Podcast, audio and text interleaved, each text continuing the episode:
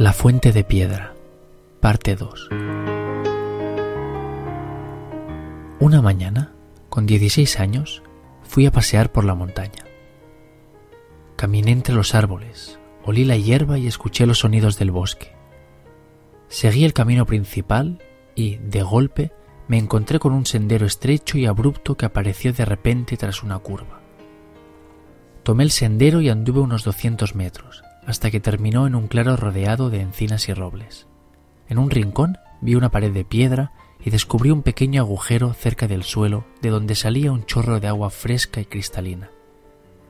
Me quedé un rato sentado sobre una piedra. Me acordé de que había cogido un libro y estuve leyendo un rato bajo los árboles.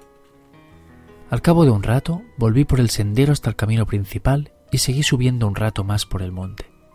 Cuando ya no pude más, Di media vuelta y deshice el camino hasta llegar a casa. El paseo me relajó mucho. Por eso volví alguna vez más a la fuente de piedra.